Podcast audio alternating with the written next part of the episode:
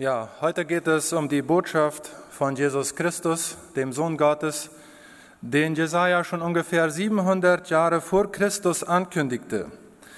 Jesaja beschreibt Teile des Lebens Jesu so klar, dass keine Zweifel daran bestehen, dass von diesem Messias, auf den Israel wartete, gesprochen wurde. Wer ist dieser Knecht Gottes, auf den Israel wartete? Wer ist dieser Messias?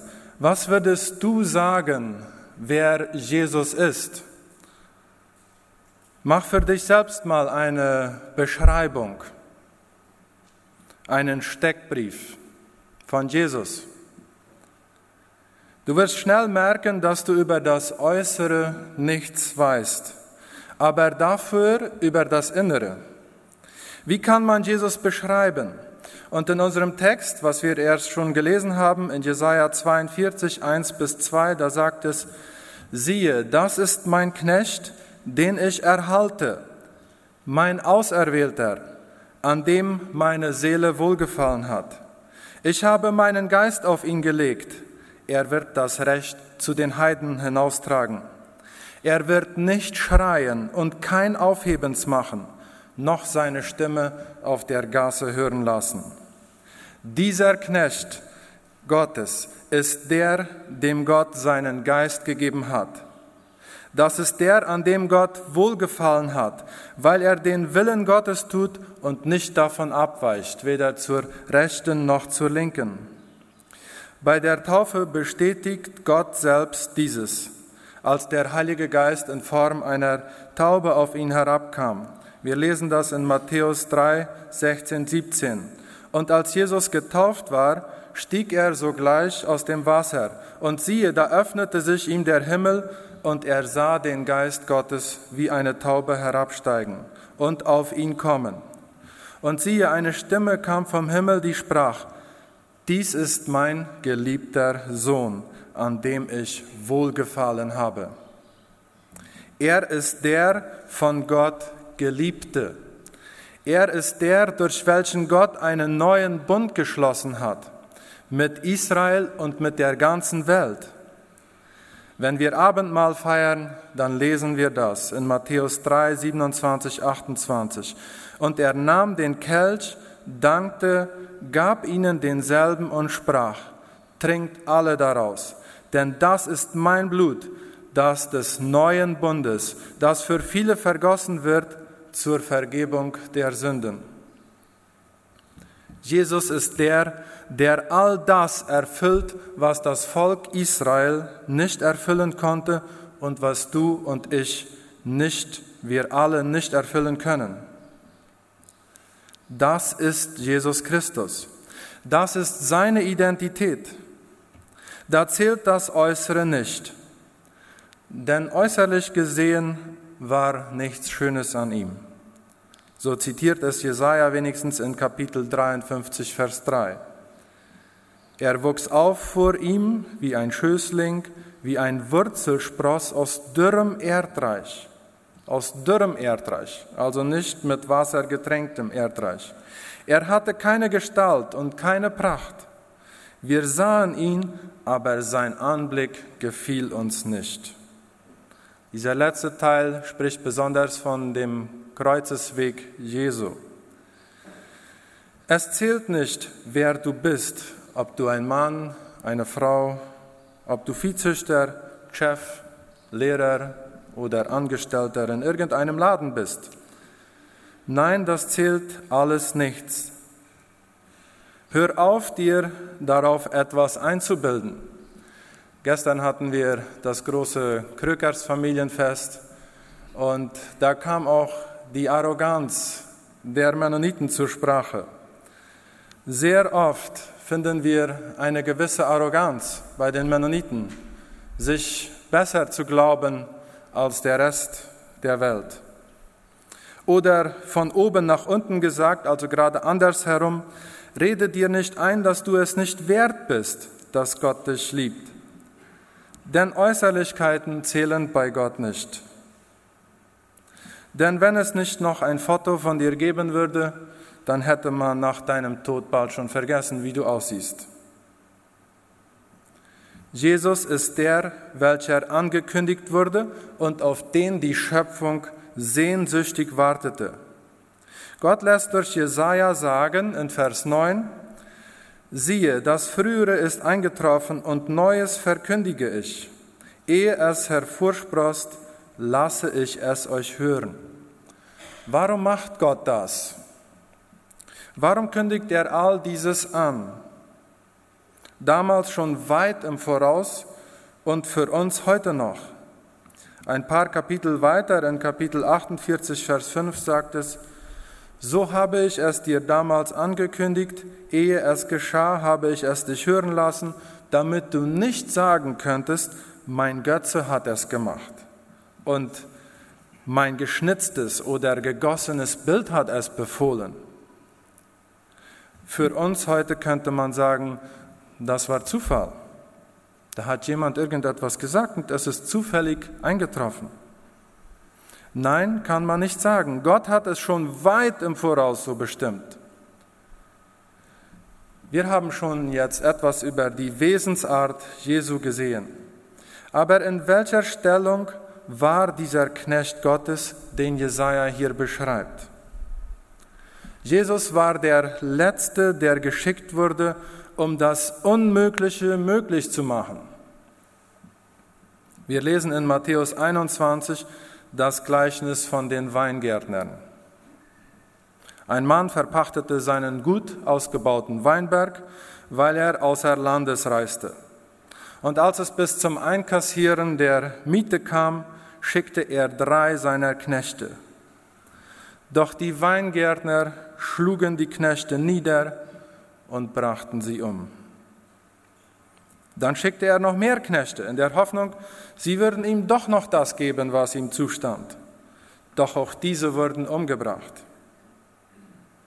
Zu guter Letzt schickte er seinen eigenen Sohn, weil er dachte, dass sie sich vor diesem in Acht nehmen würden. Aber als sie den Sohn sahen, besprachen sie sich, da kommt der Erbe. Wenn wir den umbringen, dann gehört der Weinberg endlich uns. Und so schlugen sie ihn nieder, zerrten ihn aus dem Weinberg und brachten ihn um. Mit den Knechten waren die Propheten gemeint. Mit dem Sohn war Jesus gemeint und mit dem Weinbergbesitzer Gott. Jesus war der letzte Bote oder man könnte auch sagen das letzte Ass im Ärmel Gottes, um bei seinem Volk doch noch Früchte zu ernten. Hat das denn nun auch frakassiert? Mit dem Tod der Knechte war praktisch alles zu Ende, aber nicht mit Jesus. Mit dem Tod und seiner Auferstehung fing ein ganz neues Kapitel an, nämlich dass der Heilsplan Gottes ausgeweitet würde und die Nationen alle Gottes Güte und Gnade erleben dürfen. In Kapitel 49, Vers 6 sagt es so, ja, er spricht, es ist zu gering, dass du mein Knecht bist, um die Stämme Jakobs aufzurichten und die Bewahrten aus Israel wiederzubringen, sondern ich habe dich auch zum Licht für die Heiden gesetzt, damit du mein Heil seist bis an das Ende der Erde. Also nicht nur für Israel, sondern auch für uns, die wir eingepfropft sind, die wir gar nicht zum Stamm Jakobs gehören. Wir dürfen errettet werden, damit sich dieses Opfer Jesu auch lohnt, könnte man sagen. Ein so großes Opfer. Jesus machte keine Propaganda. So sagt es unser Text.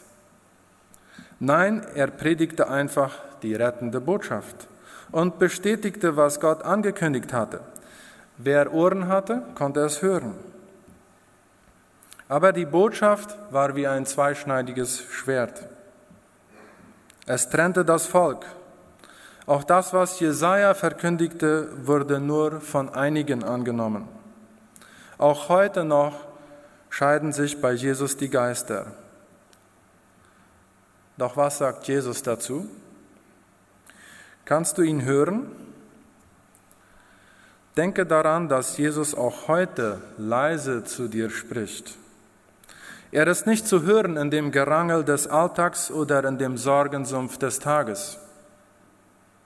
Komm herunter und höre auf das, was er dir sagen will. Gott geht mit dir durch den Alltag, wenn du ihn einlädst. Dann wird er dir auch bei hektischen Entscheidungen die richtige machen lassen. Aber Gott flüstert, Jesus flüstert. Kapitel 42, Vers 3 sagt es, das geknickte Rohr werde ich nicht zerbrechen und den glimmenden Docht werde ich nicht auslöschen.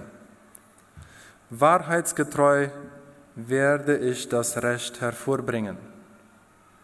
In Ich-Form gelesen. Für das Volk Israel bedeutete dieses damals, dass Gott mit diesem Überrest, der ins Exil gegangen oder nach Babylon ins Exil gegangen war, neu anfangen würde. Er würde es nicht auslöschen um seiner selbst willen. Er, der Gott Israels, würde den Nationen zeigen, dass er zu seinem Volk und zu seinem Wort steht. Er würde zeigen, dass er glaubwürdig ist. Dieses hat eine große Bedeutung für uns, denn hätte Gott sein Volk damals aufgegeben, diese kleine Schar, die übrig gebliebenen, hätte es für uns keine Erlösung gegeben. Für dich und für mich persönlich bedeutet das, Gott wird das bisschen, was du an Wahrheit erfasst hast, nicht auslöschen. So klein wie du dich auch fühlst, Gott nimmt dich ernst. Er stellt dich behutsam unter seinen Schutz. Und was haben wir eigentlich an Wahrheit erfasst oder an Glauben? Was habe ich an Wahrheit erfasst? Sehr, sehr wenig. Nicht einmal wie ein Senfkorn. Und das ist schon sehr klein. Ich habe das gegoogelt meinen Glauben jetzt mal so gesagt auf die Waage gelegt, würde nicht einmal 0,001 Gramm betragen. Also ein Milligramm. Das ist das Gewicht eines Senfkorns. Gott will trotzdem deine Beziehung und meine Beziehung mit ihm in ein neues Verhältnis bringen.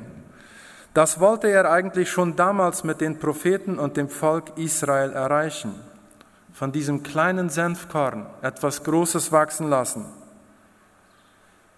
Gott hat eine Sehnsucht nach dir.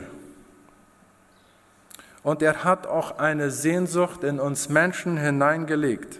Eine Sehnsucht nach Erfüllung, nach der Wahrheit. Wir sind als Menschen ewig Suchende, bis wir endlich diese Sehnsucht gestillt bekommen, bis wir die Wahrheit gefunden haben. Was ist diese Wahrheit? Die Wahrheit ist, dass Jesus dich liebt und dass er sein Leben für dich hingegeben hat.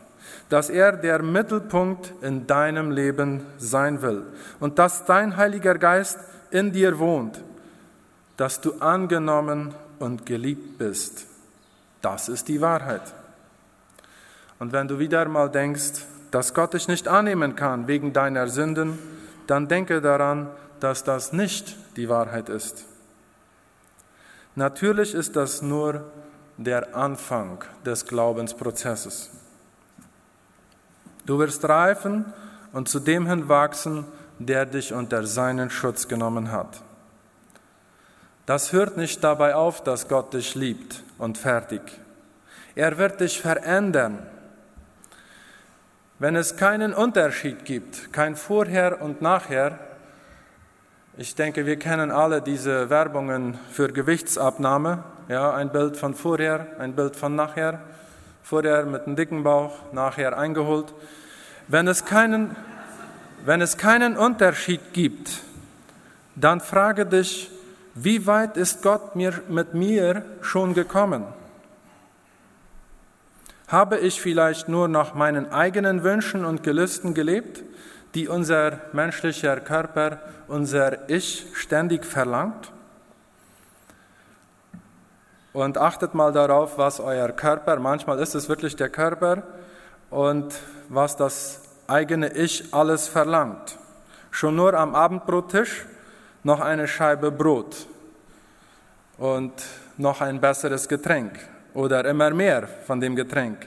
Hier noch etwas Schönes machen, dort noch etwas genießen. Der Körper ist unersättlich. Das bezieht auch die sexuelle Ebene ein. Auch in umgekehrter Form sagt der Körper dir, was er alles nicht will. Dein Ich sagt dir, ich will jetzt nicht. Ich will jetzt nicht aufstehen. Ich will jetzt nichts sagen.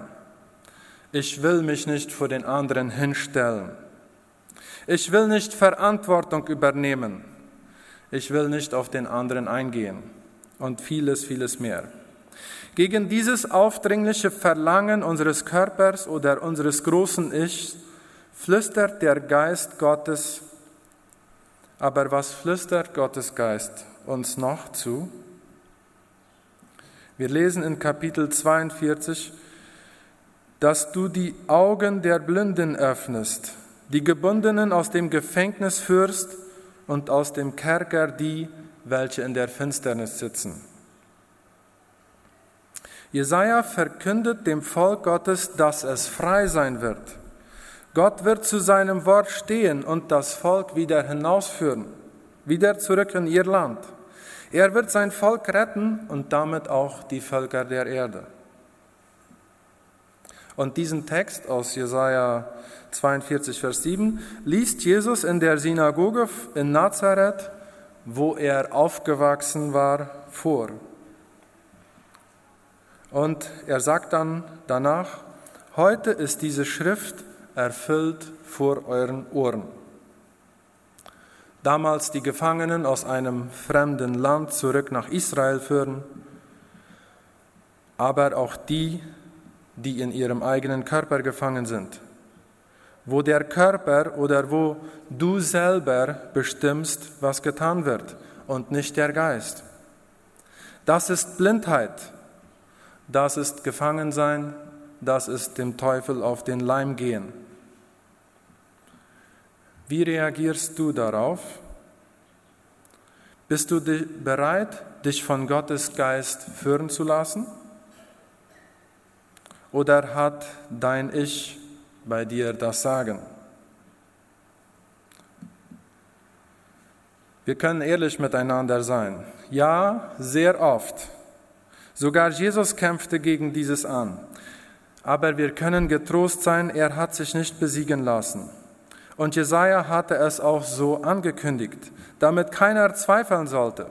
In Jesaja 42, Vers 4, da sagt es so: Er wird nicht ermatten und nicht zusammenbrechen, bis er auf Erden das Recht gegründet hat und die Inseln werden auf seine Lehre warten. Jesaja bestätigte es, Jesus wird den Plan Gottes durchziehen. Ganz im Gegenteil zu dem Glauben der Israeliten, inklusive der Jünger. Die dachten, dass Jesus seinen Auftrag nicht so ausgeführt hatte, wie es eigentlich ihr Plan war. Sie sahen schon die Schlagzeile in der Zeitung, messianischer Judenkönig bringt Israel wieder an die Spitze der Nationen. Jesus würde nicht zusammenbrechen und ermatten, bis er seinen oder Gottes Auftrag ausgeführt hatte. Und im Garten Gethsemane, da war es haarscharf. In der schlimmsten Stunde Jesu, in Jesaja 50, 7 bis 9 lesen wir und achten wir mal auf den Anfang der Verse 7, 8 und 9. Vers 6 erstmal. Meinen Rücken bot ich denen dar, die mich schlugen, und meine Wangen denen, die mich rauften. Mein Angesicht verbarg ich nicht vor Schmach und Speichel. Jetzt Vers 7. Aber Gott, der Herr, wird mir helfen. Darum muss ich nicht, mich nicht schämen. Darum machte ich mein Angesicht wie einen Kieselstein, also hart, denn ich wusste, dass ich nicht zu Schanden würde. Vers 8. Der mich rechtfertigt, ist nahe. Wer will mit mir rechten? Lasst uns miteinander hintreten. Wer will gegen mich Anklage erheben? Er trete her zu mir. Vers 9. Siehe, Gott der Herr steht mir bei. Wer will mich für schuldig erklären? Jesaja betont hier dreimal, dass man sich auf Gott verlassen kann. Dieses sagt er dem Volk Israel damals, damit sie getrost waren. Aber genauso bestätigte er, auf wen Jesus sich in schlimmster Stunde verlassen konnte. Vers 7, aber Gott der Herr wird mir helfen. Vers 8, der mich rechtfertigt, ist nah. Und Vers 9, siehe Gott, der Herr steht mir bei. Dreimal. Jesus wusste, in schlimmster Stunde wird Gott helfen. Ist Gott nahe und steht mir bei. Weißt du das auch? Manchmal glaubt man, dieses schaffe ich nicht mehr. Hier ist kein Ausweg in Sicht. Aber wenn man dann zu Gott ruft, gibt er dir wieder neue Kraft. Rufe laut zu Jesus. Als meine Mutter so schwer erkrankt war äh, mit Krebs, dann hat sie mir zwei Begebenheiten erzählt, wo sie laut zu Jesus gerufen hatte. Einmal, als sie so sehr Schmerzen hatte und nicht ein noch aus wusste, und einmal im Pflegeheim, als sie ganz durcheinander war. Aber sie wusste immer noch, zu wem sie rufen konnte, und das hat sie dann gemacht. Und jedes Mal gab es eine Änderung. Jedes Mal gab es eine Erleichterung. Ich weiß nicht mehr, was die Erleichterung war. Sie hat es mir dann gesagt, ich habe es aber vergessen. Aber Gott steht zu dir, um seines Namens willen, weil er es versprochen hat, weil er den glimmenden Docht nicht auslöscht und das geknickte Rohr nicht abbricht.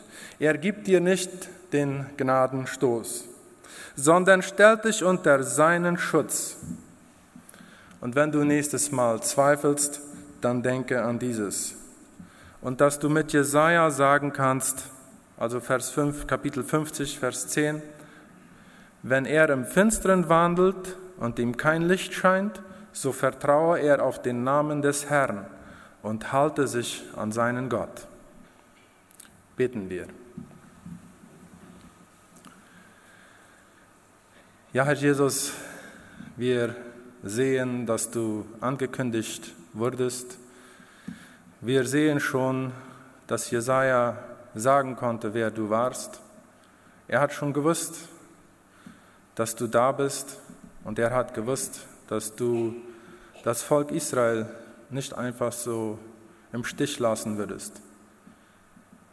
Und auch, dass du zu deinem Namen stehst, lieber Gott, dass du dich daran hältst, was du uns versprochen hast.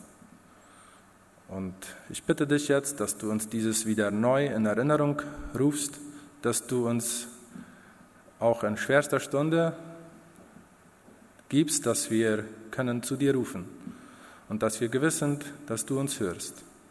Ich bitte dich für deinen Segen, um deinen Segen hier für einen jeden, in dem, wo er sich gerade befindet, im Alltag, und dass er dich hören kann dass er darauf hört und das tut, was du sagst. Im Namen Jesu, Amen.